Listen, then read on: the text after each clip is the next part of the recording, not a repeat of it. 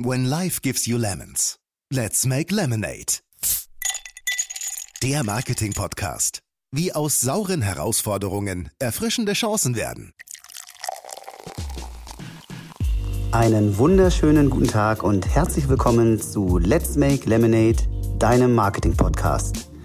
Mein Name ist Benjamin Becker und ich begrüße dich ganz herzlich zu einer neuen Folge unseres Voice Specials. Heute mit dem Titel Fünf Fragen, die sich Marken stellen müssen. Und sehr gerne übergebe ich direkt an deinen heutigen Gastgeber Lukas Brox. Hallo und herzlich willkommen zu einer neuen Spezialausgabe von Let's Make Lemonade zum Thema Voice. Mein Name ist Lukas, ich bin heute wieder euer Host und nehme euch mit auf eine gedankliche Reise in einen Alltag, in dem Voice quasi omnipräsent ist. Und ich werde mit meinen Gästen diskutieren, welche Fragen Marken sich auf eine ja, quasi Checkliste schreiben müssen, um gut aufgestellt zu sein für eben eine solche sprachgesteuerte Zukunft. Am Ende wird wie immer der User entscheiden. Er wird versuchen, für sich selber den einfachsten Weg zu gehen. Und das ist ja auch wiederum der große Vorteil, denn Voice ist einfach, nimmt Komplexität raus und dann wird der Use Case entscheiden, welche Plattform er ansteuert da äh, muss man halt abwägen und sagen, was ist Brandbuilding und was ist wichtig für den Nutzer und welcher Applikation, welcher Sprachschnittstelle eignet sich dann für welche Funktionen, dann halt auch mit Koexistenzen leben. Sprachsteuerung wird nämlich in ein paar Jahren in den unterschiedlichsten Nutzungssituationen für die Menschen im Alltag präsent sein. Und das bedeutet, wir müssen heute schon weiterdenken als ich brauche einen Skill für einen Smart Speaker. Und genau da gehen wir heute mit dieser Folge tiefer rein und ich freue mich wahnsinnig auf meine beiden Gäste, die heute ihre Praxis-Insights mit mir und euch teilen werden. Sven Rühlicke und Dr. Gilbert Heise. Sven, Gilbert, schön, dass ihr dabei seid. Vielen Dank, wir freuen uns auch. Ja, danke schön. Wir freuen uns. Sven, Du bist CEO und Co-Founder von WakeWord, einer 360-Grad Voice- und Audioagentur. Was machst du denn so den lieben langen Tag, wenn es bei euch äh, ausnahmsweise mal um das Thema Voice geht? Ja, also ich unterhalte mich zugegebenermaßen jetzt nicht den ganzen Tag mit Alexa oder dem Google Assistant, so viel mal schon vorweggenommen. Aber wir sind im hochspannenden, dynamischen Feld unterwegs, weil wir nämlich gesehen haben, dass bisher keiner so konsequent Audio, da meine ich Voice mit inkludiert, ganzheitlich denkt, also technologisch und von der Content und von der Branding-Seite her. Und das ist eigentlich unser Approach, mit dem wir seit äh, anderthalb Jahren im Markt sind, auch sehr erfolgreich unterwegs sind. Und ähm, die Themen fangen bei uns an, dass wir verschiedene Marken strategisch ähm, Voice Search Bereich beraten. Es geht auch ein bisschen in den Automobilbereich, aber auch Umsetzungen machen. Also tatsächlich auch klassisch Skills programmieren für, für unterschiedliche Marken, äh, und Anwendungen in dem Bereich und äh, endet dann tatsächlich in dem Bereich Wegwert Studios, wo wir ähm, Storytelling-Podcast-Formate produzieren, teilweise sogar auch für die großen Podcast-Plattformen, die wir alle kennen, aber natürlich auch im Corporate-Bereich. Also du siehst die ganze Bandbreite, was Audio betrifft, ob Interaktion mit Audio oder eben auch wirklich ähm, Content, das decken wir alles ab. Also tatsächlich von A bis Z, wirklich vom, von der Strategie bis zur Umsetzung, bis zum Content, deckt ihr alles ab. Genau, also unsere DNA ist Audio. Sehr schön. Gilbert, ähm, du hast nicht nur dein komplettes Zuhause Voice enabled, wie ich von dir erfahren habe, sondern du bist natürlich auch beruflich mit dem Thema äh, am einen oder anderen Punkt in Berührung als Director Brand Strategy und Customer Insights Brand bei Volkswagen. Vielleicht erzählst auch du einmal ganz kurz, was du bei Volkswagen genau machst und wie Voice da eine Rolle spielt. Ja, sehr gerne. Ich bin weltweit äh, zuständig für die Marke Volkswagen und das geht von der Markenstrategie, für was steht die Marke, was sind die Leistungsversprechen an unsere Kunden, äh, bis zur operativen Umsetzung im zum Beispiel Corporate Design und an den Touchpoints der Marke. Also überall, wo der Kunde die Marke erlebt, wo er mit der Marke in Verbindung kommt, sollte die Marke einheitlich auftreten und ein einheitliches Leistungsversprechen auch erfüllen können. Und da nimmt Voice äh, zunehmend eine wichtige Rolle ein. Natürlicherweise und auch schon seit langer Zeit nutzen wir als Automobilhersteller Sprachsteuerung im Fahrzeug. Aber das ist nur eine Dimension von Voice für uns, weil wir natürlich auch sehen, dass die Menschen über Devices wie Alexa oder äh, künstliche Intelligenzen, äh, mit denen interagiert werden, wie Siri zum Beispiel, mit Marken kommunizieren. Und hier wollen wir auch sicherstellen, dass das gleiche Markenerlebnis ge gegeben wird wie bei den anderen Touchpoints auch. Und daher gibt es sehr viele Berührungspunkte mit dem Thema Sprache, wo wir, denke ich, heute auch noch zusammen drüber sprechen werden. Sehr schön, dann würde ich da direkt einsteigen und würde mit einer Sweetest Lemon aus einer vorherigen Episode starten. Und zwar, dass wenn Marken Voice erfolgreich für sich nutzen wollen, dann müssen sie grundsätzlich erst einmal herausfinden, welches Nutzerbedürfnis sie über Voice bedienen wollen. Das heißt, ähm, als Marke muss ich genau überlegen, in welchen Situationen Nutzer mit meiner Marke per Sprache interagieren wollen und entsprechend analysieren oder auch antizipieren, zu welchem Zeitpunkt, in welcher Situation, welchem Need, über welche Devices der Nutzer eine Eingabe per Sprache abgibt und welches Ergebnis. Also ist es eine Information, ähm, ist es ähm, was Interaktives wie ein Skill, ist es Content, ähm, dann als Mehrwert erwartet. Das heißt, unterschiedliche Nutzungssituationen, das bedeutet klassisch ja immer, dass ich User natürlich nicht immer über dieselben Kanäle erreiche und auch mit unterschiedlichem Content pro Kanal bedienen muss. Sven, einmal an dich ähm, wenn du an Voice denkst, was bedeutet das im Kosmos Voice? Wir haben alle, glaube ich, ein sehr fixes Bild vor Augen, wenn wir über Voice sprechen. Wir sehen die Alexa oder mit den Amazon Echo in der Küche stehen oder im Wohnzimmer und wissen, wie wir damit interagieren. Aber eigentlich vermischen wir in der ganzen Diskussion mehrere Dinge miteinander. Wir haben nämlich drei unterschiedliche Themen. Das erste ist, dass wir über ein Interface sprechen. Sprich, es geht darum, dass die Software, Beispiel Alexa, Cortana, Siri, Google Assistant, mit der ich interagiere, die Schnittstelle ist, mit der ich Sprachbefehle auslösen kann, was immer mehr Richtung künstliche Intelligenz auch geht, weil das immer mehr Richtung natürliche Sprache auch geht. Auf der anderen Seite befinden sich dahinter aber auch Plattformen, Ökosysteme, Zielrichtungen, Geschäftsmodelle. Und was meine ich damit?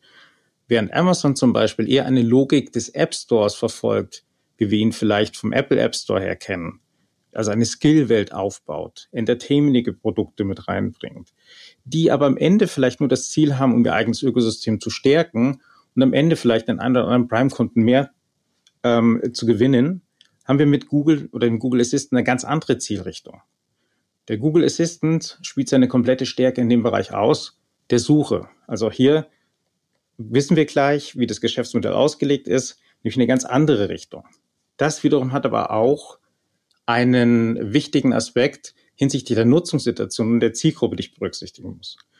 Und am Ende, wenn wir auf Siri schauen, auch ein System, was man lange Zeit, in der Sprachsteuerung lange Zeit nicht so richtig einordnen konnte, dann merken wir, es geht immer mehr Richtung Shortcuts, Kurzsprachbefehle, die am Ende vielleicht sogar tatsächlich auch nur die eigene App-Welt steuern, Apps aufmachen mit den Apps, die bereits schon auf Apple in, beim Apple Store in, ähm, existieren, damit zu interagieren. Und der dritte Punkt neben Interface und Ökosystem, also den Plattformen, dann kommt eigentlich der wirkliche Punkt, wo wir über Devices sprechen, auf deren sich die Sprachsteuerung befinden. Und die Fantasie geht ja weiter, kam auch in den letzten Folgen ja schon.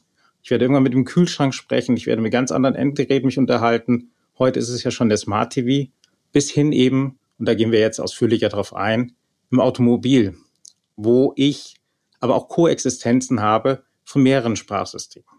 Sei es denn, dass ich zum einen eben Alexa schon integriert habe, dass die Sprachsteuerung des Herstellers natürlich dort existent ist und vielleicht kommt auch noch Siri über Apple CarPlay mit ins Auto rein.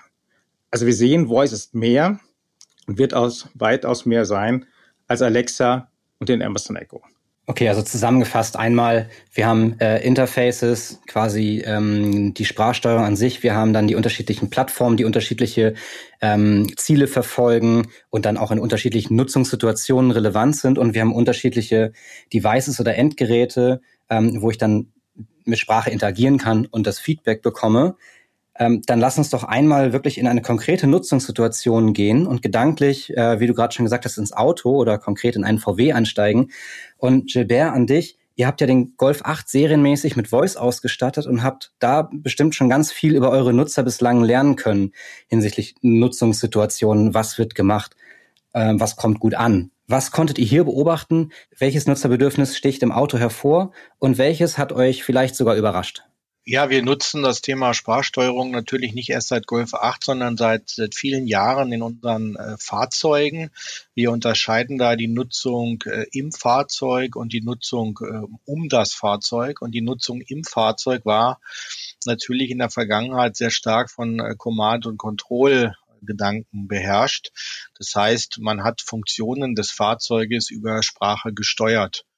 Und man hatte anfangs da schon die Fantasie, dass man so möglichst alles im Fahrzeug über einen Sprachbefehl steuert. Damals musste man ja noch Sprachbefehle auch auswendig lernen, weil das System hat halt nur auf dieses eine Kommando äh, reagiert. Heute ist das ja viel intelligenter und interpretiert auch verschiedene Kommandos und die sinngemäße Übersetzung dessen, was getan werden soll.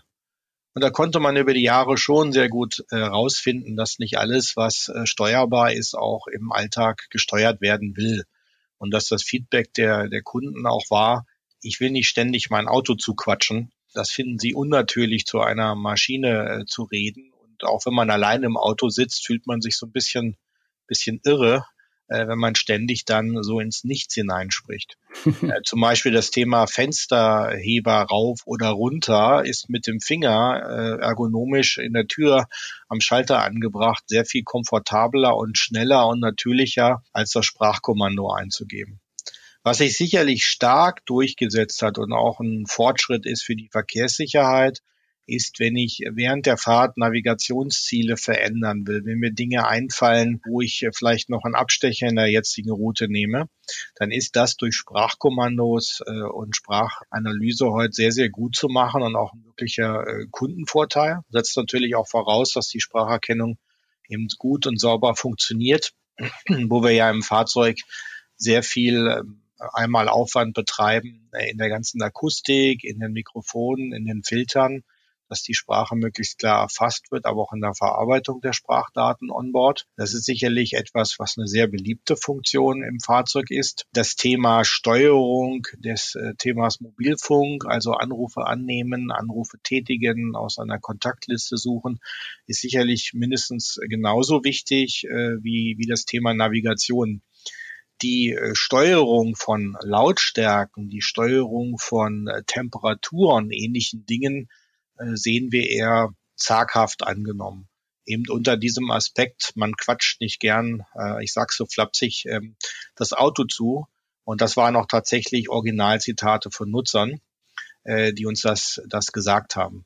Nichtsdestotrotz äh, sind viele Funktionen im Fahrzeug steuerbar äh, per Sprache und sie sind redundant mit anderen Funktionen, so dass am Ende der Nutzer entscheiden kann, möchte er Sprache, möchte er touchen, möchte er drehen, möchte er drücken, im Lenkrad, äh, in der Mittelkonsole. Diese Optionen bestehen. Dazu habe ich mal den schlauen Satz gehört. Voice funktioniert nur dann, wenn es in der User Experience einen Schritt wegnimmt, anstatt einen hinzuzuaddieren. Das ist ja genau das, was du gerade meintest mit dem Fensterheber. Ne? Richtig. Wenn es äh, per, per Finger immer noch schneller geht, hat Voice da kaum eine Chance reinzugehen. Richtig. Und man möchte auch nicht bei Temperaturen äh, und ähnlichen Dingen Gradzahlen vorsagen, weil so spricht man auch nicht natürlich. Äh, wenn jemand im Raum kalt ist, dann sagt man, macht mal die Heizung wärmer und nicht äh, steigere bitte die Temperatur auf 22,5 Grad.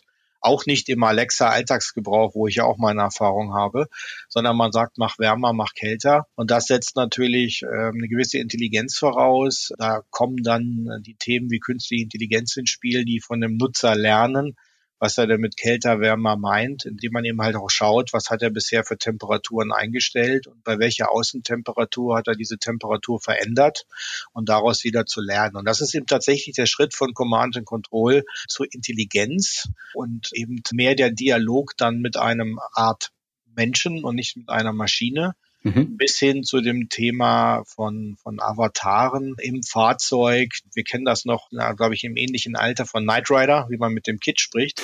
Der Kit hat ja eine Persönlichkeit und äh, das äh, ist ja auch das, wo die Reise im Fahrzeug hingeht, dass das Fahrzeug eine Persönlichkeit bekommt, ein Avatar, mit dem man dann möglichst wie mit einem Menschen, also relativ natürlich spricht, diese natürliche Spracherkennung, die Intelligenz, die das entsprechend verarbeitet. Und dann, um das abzuschließen, kommt man auch an den Punkt, äh, dass dann der Nutzer ja mit dem Auto alias Avatar und auch der Marke spricht. Und dann muss dieser Avatar am Ende und auch so wie er spricht und wie er agiert, die Marke repräsentieren, von dem das Produkt stammt. Das heißt, ich muss eigentlich die Markenpersönlichkeit, die man im Marketing so kennt, die muss ich dann auf diesen Avatar, auf diese künstliche Intelligenz übertragen. Ich muss quasi die KI im Sinne der Marke erziehen, damit sie auch mit den Werten der Aussprache, der Tonalität, dem Verhalten der Marke mit dem Nutzer agiert. Spannend, da sind wir schon fast beim Thema ähm, Strategie und, und was muss ich aus Markensicht da alles bedenken. Gilbert, wie war denn der Weg dahin? Welche strategischen Überlegungen liegen dem zugrunde, dem Punkt, an dem ihr jetzt mittlerweile auf dem Thema Sprachsteuerung und auch Sprachfeedback im Auto seid? Na, wie ich schon eingangs sagte, kommt das Ganze ja aus dem Bereich, wie kann ich in der Situation des Autofahrens, wo der Mensch halt viele Dinge tun muss, ihm Komfortfunktionen erleichtern. Das war sozusagen der erste Schritt. Das, da kommt man dann in das Thema Sprachsteuerung, in das kommandogesteuerte Sprachsteuerung das Sprachfeedback bis eben zu natürlichen äh, Spracherkennung und der Weg Richtung ähm, künstlicher äh, Intelligenz, die in erster Linie natürlich auch eine Komfortfunktion ist und das Leben des, des Nutzers ähm, im Fahrzeug in der Nutzung erleichtern soll.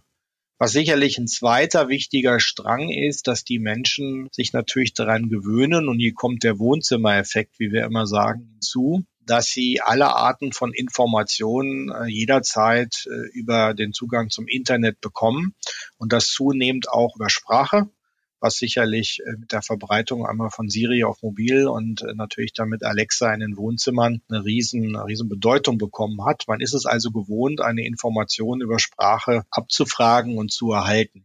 Es ist ja durchaus so, dass ich eine ganze Anzahl von Informationen einfach nur so haben möchte während der Fahrt. Wie zum Beispiel, ich will jetzt die Nachrichten hören oder ich will jetzt meinen Podcast hören und nicht irgendwann, wenn es mal verfügbar ist auf dem Broadcasting, auf den Radiosendern. Oder ähm, ich möchte halt eine Information haben, die mit einer Georeferenzierung verbunden ist. Also wo ist denn jetzt die nächste DRL-Packstation, weil ich will auf dem Weg zur Arbeit noch mein Päckchen in die Packstation bringen, weil ich was zurückschicken will.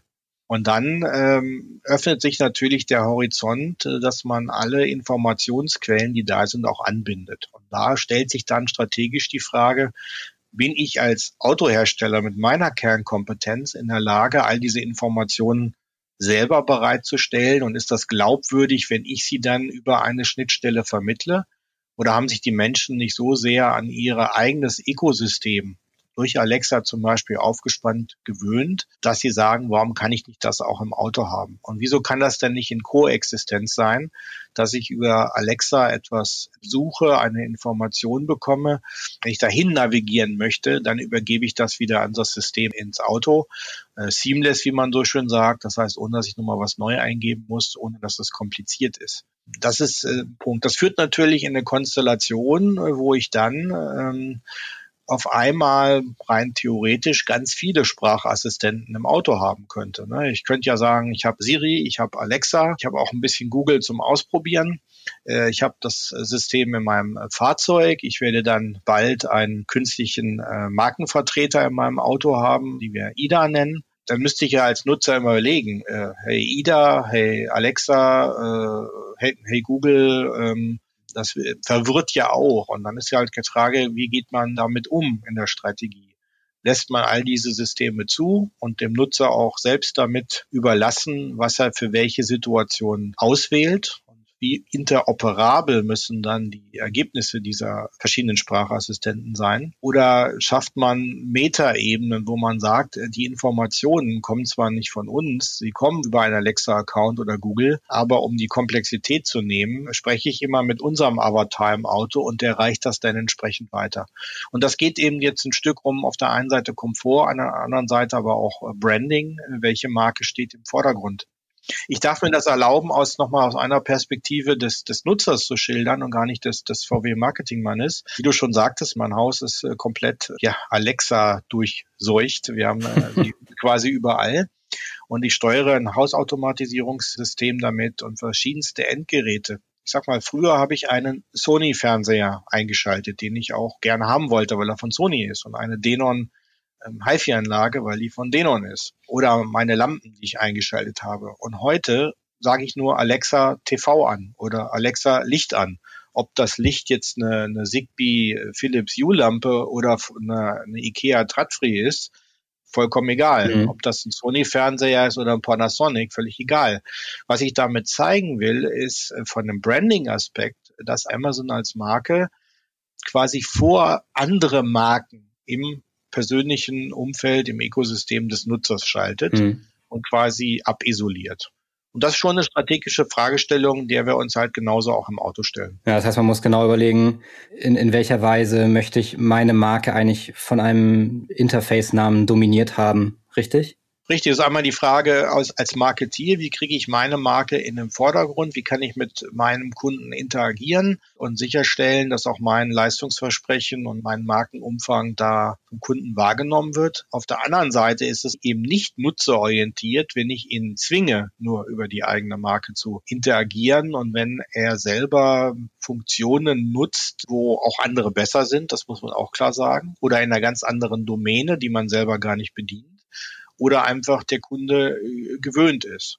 Und ich will jetzt nicht auf die Idee kommen zu sagen, wir müssen jetzt als Volkswagen dafür sorgen, dass wir über unseren Assistenten im Fahrzeug, über unsere KI den Herd zu Hause steuern. Das ist, glaube ich, sehr sinnvoll, wenn Alexa das tut. Aber wir möchten auf der anderen Seite auch nicht, dass Alexa Funktionen, vor allen Dingen sicherheitsrelevante Funktionen des Autos steuert. Mhm.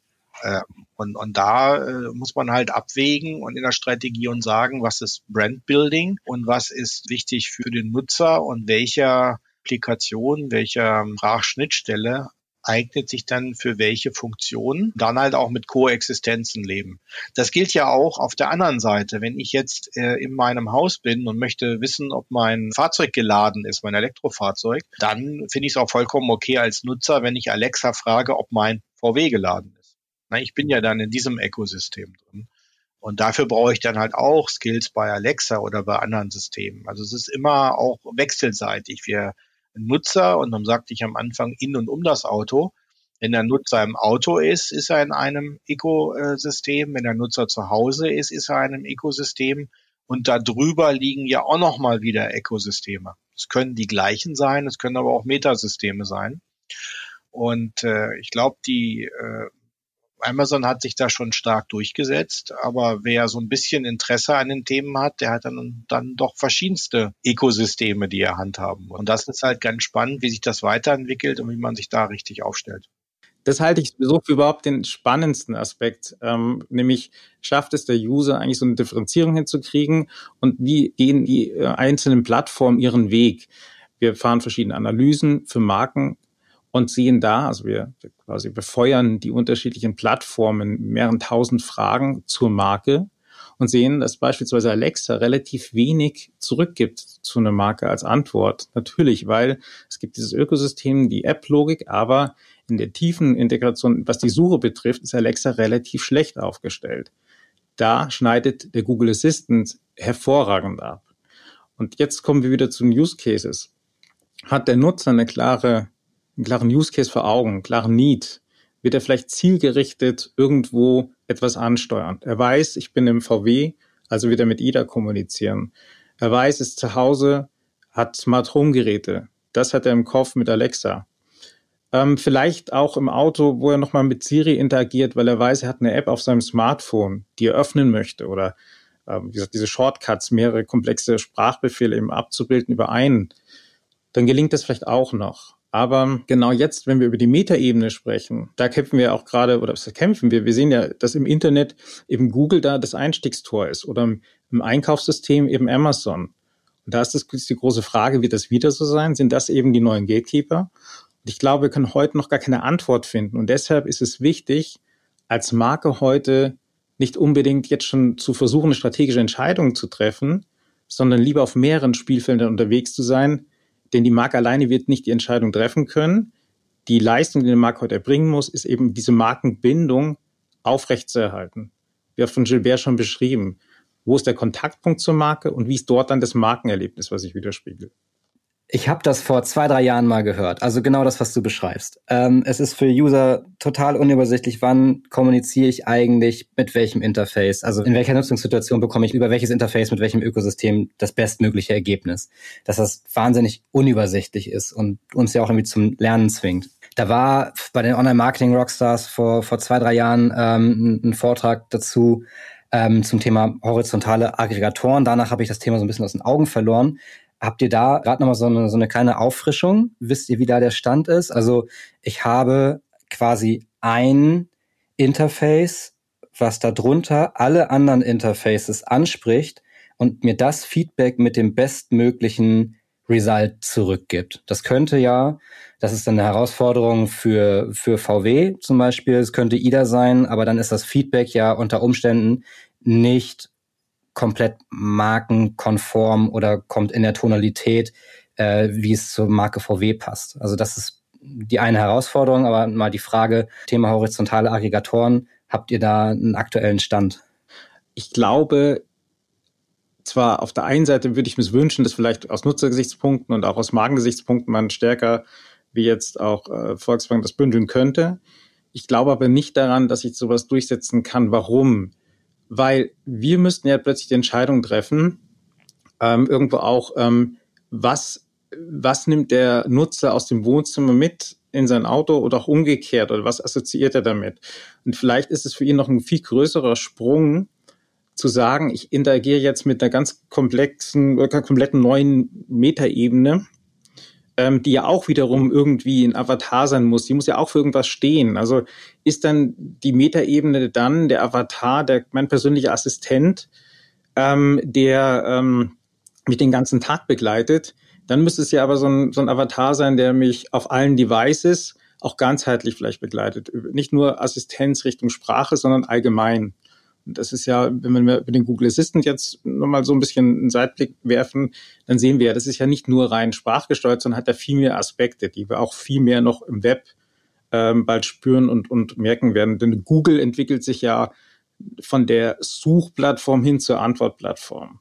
Und da fehlt mir persönlich die Idee, wer will diese Metaebene bedienen und sich über alle Ökosysteme, und wir reden ja über keine kleinen Ökosysteme, drüberlegen.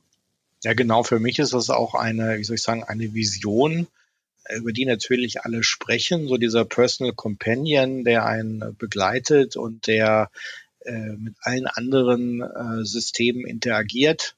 Ähm, das ist natürlich einmal schwer, weil das Ding müsste wirklich omnipotent sein. Alle anderen müssten sich dafür, dafür öffnen. Und schließlich gibt es ja auch einen Wettbewerb. Äh, es gibt ja halt ja auch Google und es gibt Siri und es gibt Alexa. Und in diesem Wettbewerb werden die immer versuchen, die ein oder andere Funktion noch zu erfinden, die denn der andere wieder nicht hat. Und da ist die Frage, jagen die Menschen diesen einzelnen immer up-to-date, state-of-the-art Assistenten und, und Schnittstellen nach oder warten sie dann, bis es in ihrem persönlichen Assistenten integriert ist? Das hat noch keiner so umsetzen können und diese Vielfalt und auch die Geschwindigkeit der Integration dann anbieten können. Was für uns, glaube ich, im Fahrzeug dann nochmal wichtig ist, ähm, wir wollen, dass ja der Kunde mit dem Fahrzeug wie mit der Marke agiert und für Marke steht. Aber die Marke kann nicht jede Information verantworten, die der Nutzer haben will. Und die Marke kann auch nicht jede Information bereitstellen, weil wir nicht die Kompetenz haben, die Google hat. Aber dann muss das Ganze so gestaltet werden, dass halt, wenn man etwas fragt, schon äh, die Antwort Bezug nimmt. Dass zum Beispiel die, die IDA im Fahrzeug sagt, ich habe hier diese Informationen von Google für dich. Oder ich habe diese Informationen äh, von äh, Siri für dich. Wir haben ja heute im Fahrzeug auch die Möglichkeit, Google Maps einzuschalten und Google Satellitenbilder. Und wir können bei der Navigationseingabe, kann der Kunde auch entscheiden, ob er quasi unseren Speller benutzt und die Datenbank, die von unserem Navigationslieferanten kommt, oder eben äh, Google Maps Daten georeferenziert und die die Navigation übernimmt. Er weiß, wenn er Google Daten äh, nutzt, dass er die Daten eben von Google kommen. Aber das passiert in unserer Benutzeroberfläche und der Entscheidung des Kunden. Ich glaube halt, dass Gerätehersteller, um mal das noch ein bisschen breiter aufzureißen, den Weg, den sie jetzt schon begonnen haben, teilweise beide Systeme anzubieten. Äh, manchmal haben wir Headphones, wo ich Alexa aktivieren kann oder den Google Assistant. Und ähm, ich glaube schon, dass die User und wir reden auch über weitere Generationswechsel immer natürlich auch hier eine Mündigkeit haben werden und sich für ihr Lieblingssystem entscheiden. Und dieser Wettbewerb, den auch Schubert genannt hat, der ist ja im vollen Gange. Auch mhm. wenn es eigentlich konträre Zielrichtungen sind, in diese Plattform stoßen, am Ende wird auch der User für sich entscheiden, bin ich eher affin Richtung Google, weil ich vielleicht dort meine Anwendung lieber finde, bin ich affin, äh, weil ich eher entertaining-lastig bin und wieder meiner Alexa eher folgen möchte. Wir haben das ja alles schon mal erlebt im Sinne von die Android-Plattform, die Apple-Plattform, wo ist da eine Konnektivität vorhanden? Wir sind zum Auto oder ist es halt eben auch dort die tiefe Integration? Und am Ende wird wie immer der User entscheiden. Er wird versuchen, für sich selber den einfachsten Weg zu gehen. Und das ist ja auch wiederum der große Vorteil, denn Voice ist einfach, nimmt Komplexität raus und dann wird der Use Case entscheiden, welche Plattform er ansteuert. Ja, und es geht auch in dem Kontext um Markenversprechen und um Markenvertrauen. Äh, für was stehen die einzelnen Marken und wem vertraue ich das, was ich bekomme, da am stärksten? Je mehr ich einem äh, Anbieter vertraue für die Art der Informationen, umso mehr werde ich den präferieren. Wenn ich als Kunde glaube, Google Maps hat die besten georeferenzierten Daten, hat die aktuellsten Stauinformationen, dann vertraue ich Google an dieser Stelle und dann möchte ich auch äh, nun mal Google-Daten im Fahrzeug haben. Da kann ich dann nicht sagen, weil ich aber die Schnittstelle zum Kunden behalten will. Äh, ich äh, habe genauso gute Daten als, als Volkswagen. Wozu brauchst du Google-Kunde? Das funktioniert nicht, sondern ich muss dann Google auch ermöglichen, weil die Marke steht, Google steht da für bestimmte Qualität und wir stehen dann für eine Qualität bei der Fahrzeugsteuerung, bei der Fahrzeugsicherheit, bei Komfortfunktionen und so weiter und so fort. So wie auch der, der Kunde das Thema Musik halt stärker in Spotify sieht als in Apple Music und eigentlich sagt, ich will im Auto auch, auch meine Spotify-Playlist hören. Da kann ich auch nicht sagen, ich bin dann als VW der bessere Musikanbieter, weil ich meine Marke immer im Vordergrund stehen haben will. Das heißt, ich muss schon gucken, für was kann ich als Marke stehen und für was stehen die anderen. Mhm. Da ist im Endeffekt auch wieder kein Unterschied zum Alltag. Auch ich weiß, wen ich frage, wer mein Experte ist in verschiedenen Lebensbereichen und am Ende aber auch, welcher Marke ähm, vertraue ich was an, für was steht eine Marke. Das sind ja, kommen ja da wieder eigentlich auf die grundsätzlichen Fragen für alle anderen Kanäle ja auch wieder zurück. Was steht eine Marke und wie übersetze ich sie in den Kanal? Das Wichtige, glaube ich, ist halt stringent diesen Kanal mitzudenken, an den unterschiedlichen Touchpoints, wo es Sinn macht und dort eben auch bereits jetzt anzufangen, seinen Platz eben abzusichern als Marke. Sven, das ist ein sehr guter Punkt, den du gerade sagst. Ähm, du hast deine Experten auch als Mensch. Und du wirst als normaler Mensch nicht 100 Experten haben, die dir einfallen, sondern du hast dann deine Peer Group und du hast, du hast sehr wenige und du weißt, den einen frage ich dazu, den anderen frage ich dazu. Aber es ist ein gewisses Set.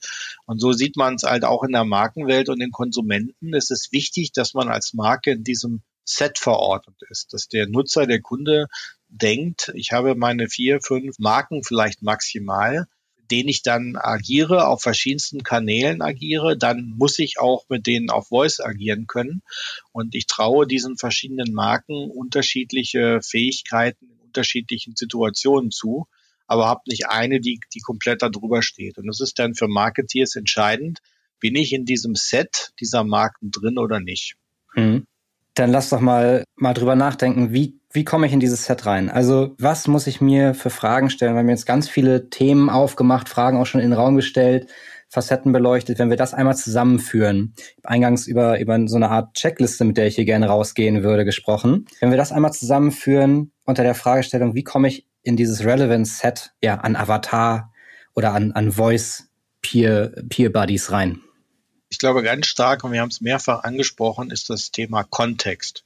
In welchem Kontext äh, bewege ich mich als, als Nutzer? In welcher Umgebung bewege ich mich? Und wie schaffe ich es dann, äh, in dieser Umgebung den Menschen das möglichst leicht zu machen, in dieser Umgebung zu interagieren, möglichst sicher zu machen und die dort äh, für diesen Bereich relevanten Informationen bereitzustellen. Und da ist, äh, und das ist ja auch gut für Automobilhersteller, da ist die, die Welt des Autos im Autofahren halt eine, eine relativ abgeschlossene Welt und eben eine andere Situation als im Wohnzimmer, wo eben auch zum Teil, zum Großteil andere Themen relevant sind, aber eben nicht nur. Man kann auch eben dann nur ein Hersteller sein, der in diesem Set dann drin ist aus dem Automobilkontext. Das ist also wirklich der Kontext der Anwendungssituation. Denn was verspreche ich als Marke generell? Das muss ich dann auch an diesem Touchpoint, zum Beispiel im Fahrzeug, in dieser Nutzensituation erfüllen, egal wann und wie. Und äh, eben nicht genau in diesem Touchpoint irgendwie anders sein als, als sonst. Dann muss ich möglichst authentisch, äh, so wie die Marke sonst auch auftritt, auch an diesem Touchpoint auftreten. Und äh, ich muss offen sein für andere Systeme, für andere Sprachassistenten, weil auch äh, in dieser Fahrzeugsituation die Kunden Informationen haben wollen, für die andere Marken einfach besser stehen als man selber, weil es halt unterschiedliche Kompetenzfelder gibt. Mhm. Und ich würde noch so weit ergänzen, dass ich sage, also dieser Use Case, den ich mir vorstelle als Marke, der muss nicht wahnsinnig komplex sein. Wir sehen viele Use Cases, die einfach funktionieren, weil sie eben nicht eine Komplexität haben. Also ähm, jetzt der Fensterheber war es zum Beispiel nicht, aber tatsächlich, wenn wir jetzt mal auf ganz simple Beispiele schauen, Wetter, Verkehrsnachrichten, ich will einfach äh, Musik hören, das sind ja ganz simple Sachen, wo ich mit Voice etwas starte. Und du hast vorhin, Lukas, davon gesprochen, ähm, was ist eine Zeitersparnis. Es gibt noch so eine andere Regel, die heißt, bevor ich drei Klicks machen muss, auf dem Smartphone oder im Web, dann habe ich lieber einen Sprachbefehl, den ich loswerde. Und diesen Mehrwert klar zu durchdenken, aber sich nicht zu befordern als Marke, dass ich jetzt total sophisticated und innovativ sein muss. Und also da glaube ich, verrennen sich auch viele drin. Also wirklich diesen Use Case ernst zu nehmen und auf der anderen Seite aber auch nicht gleich alles andere ausschließen und zu sagen, wir brauchen jetzt nur mal einen Alexa-Skill, sondern wirklich konsequent anfangen, zu überlegen, auch welche Zielgruppe in welchem Kontext, wie Gilbert gerade beschrieben hat, in welcher Lebenswelt er sich befindet und welches System er nutzen könnte. Und vielleicht muss ich auch auf zwei, drei Ökosystemen präsent sein, denn vielleicht auch die Zielgruppen unterscheiden sich wieder in den einzelnen Nutzungssituationen von ihrer Nutzung selber, welches System sie setzen. Also breit denken und nicht zu eingeschränkt ähm, reinzugehen. Ich glaube, die Zeit für wir spielen jetzt mit Voice ist langsam schon vorüber. Mhm. Wir stellen bei der Entwicklung fest, es geht nicht mehr darum, irgendwie, ich brauche jetzt 25 Skills zu machen, müssen noch dran lernen. Jetzt geht's in Ernsthaftigkeit rein, in die wirkliche Nutzung. Und es geht weg jetzt, wir wollen nur mal damit spielen und Erfahrungen sammeln. Natürlich in unterschiedlichen Segmenten ist das natürlich so und man muss natürlich auch weiterhin Erfahrung sammeln. Aber die Lerneffekte sind bereits jetzt schon so da, dass ich heute als Marke zielgerichteter auf die bestehenden Lerneffekte aufsetzen kann und schneller auch wirklich gute Use Cases schaffen kann. Okay, dann würde ich das jetzt einmal tatsächlich als die eingangs erwähnte Checkliste für Marken zusammenfassen. Also was muss ich mir als Marke ähm, für Fragen stellen, um bestmöglich loslegen zu können? Zum einen, welches Userbedürfnis kann ich als Marke sinnvoll über Voice bedienen? Hier ist es ganz wichtig, Einfachheit. Also wie kann ich Mehrwerte und Funktionen so einfach wie möglich bereitstellen, also ohne dass mein Use Case dabei komplex oder zu komplex wird. Der zweite Punkt für mich aus der Diskussion, in welcher Situation biete ich den größten Mehrwert? Also in welchem Kontext interagieren meine Nutzer und welchen Content erwartet er oder sie und auch in welcher Form und mit welchem Device? Dritter Punkt, das Thema Customer Journey. Wo kann ich in der Customer Journey ansetzen und meine Voice Experience bestmöglich platzieren? Vierter Punkt ist die Offenheit für unterschiedliche Interfaces und Ökosysteme und auch die Bereitschaft, meine Marke hier in die zweite Reihe zu stellen. Die Frage ist, welche Zielgruppe nutzt in welcher Situation welches Ökosystem. Und es ist total wichtig, hier breit und in unterschiedlichen und auch parallelen Systemen zu denken, um Kundennutzen hier optimal in den Vordergrund zu stellen. Also hier auch Stärken und die Leistungsversprechen unter Umständen auch von anderen Marken und Interfaces aus Nutzersicht zu berücksichtigen und ins Zentrum zu stellen. Hier gibt es allerdings auch natürlich schon Felder, die bereits fest besetzt sind. Und um das auch nochmal an einem Beispiel zu illustrieren, VW wird beispielsweise kaum ein eigenes Musiksystem anbieten können, weil dies aus Nutzersicht, klar, von Spotify schon besetzt ist. Hier geht es also eher darum, eine möglichst einfache Bedienung zu ermöglichen, wenn ich Voice in mein Produkt integrieren möchte. Letzter Punkt, was möchte ich als Marke eigentlich versprechen und wie bekomme ich das authentisch und mit einer gleichbleibenden Qualität hin? Also wie stelle ich sicher, dass mein Leistungsversprechen an jedem Touchpoint und dazu gehört auch Voice gewährleistet ist? Das würde ich jetzt im Ergebnis heute mal als unsere gemeinsame Sweetest Lemon sehen, diese Checkliste. Es sei denn, ihr habt noch was vorbereitet und dazu einmal Gilbert an dich die Frage. Wenn du noch eine Sweetest Lemon droppen dürftest, was wäre das? Ja, ich glaube, wir haben in der Diskussion gemerkt, dass Voice sehr, sehr wichtig ist und ein ganz wichtiger Touchpoint für Marken. Wenn wir sehen, dass sich das äh, zunehmend äh, auf das Thema künstliche Intelligenz hin entwickelt, dann ist sicherlich sehr, sehr wichtig für Marketeers, wie bringen wir die Persönlichkeit unserer Marke auf diese künstliche Intelligenz, so dass, wenn der Nutzer mit der Marke interagiert, er diese Marke auch personifiziert erlebt. Mhm. Und Sven, hast du noch eine Bonuszitrone mitgebracht? eine Bonuszitrone. Ich möchte mal appellieren, Let's do it. Jetzt loslegen, denn jetzt werden die Claims im Voice-Bereich abgesteckt. Wenn ich wirklich mein Leistungsversprechen auch in diesem Kanal ähm, leisten möchte gegenüber dem User und vertreten möchte, hilft es nichts, wenn ich in zwei, drei Jahren anfange, denn da sind die Claims abgesteckt, die Felder sind besetzt. Also wirklich jetzt Voice ganzheitlich strategisch mitdenken als vollwertigen Kanal und anfangen. Vielen Dank. Ich glaube, das sind beides Punkte, die wir äh, tatsächlich nochmal vertiefen sollten. Super spannend. Mir bleibt noch zu sagen, für heute zumindest herzlichen Dank für eure Zeit und schön, dass ihr dabei wart. Und auch an euch, liebe Hörerinnen und Hörer, danke fürs Zuhören. Ich konnte heute eine ganze Menge aus dem Gespräch mitnehmen. Wenn ihr Fragen zu Voice habt, dann funkt uns gerne an. Ansonsten bleibt gesund und wir hören uns ganz sicher sehr bald wieder. Die Zeit des Herumprobierens ist fast schon vorbei. Jetzt geht es ans Eingemachte.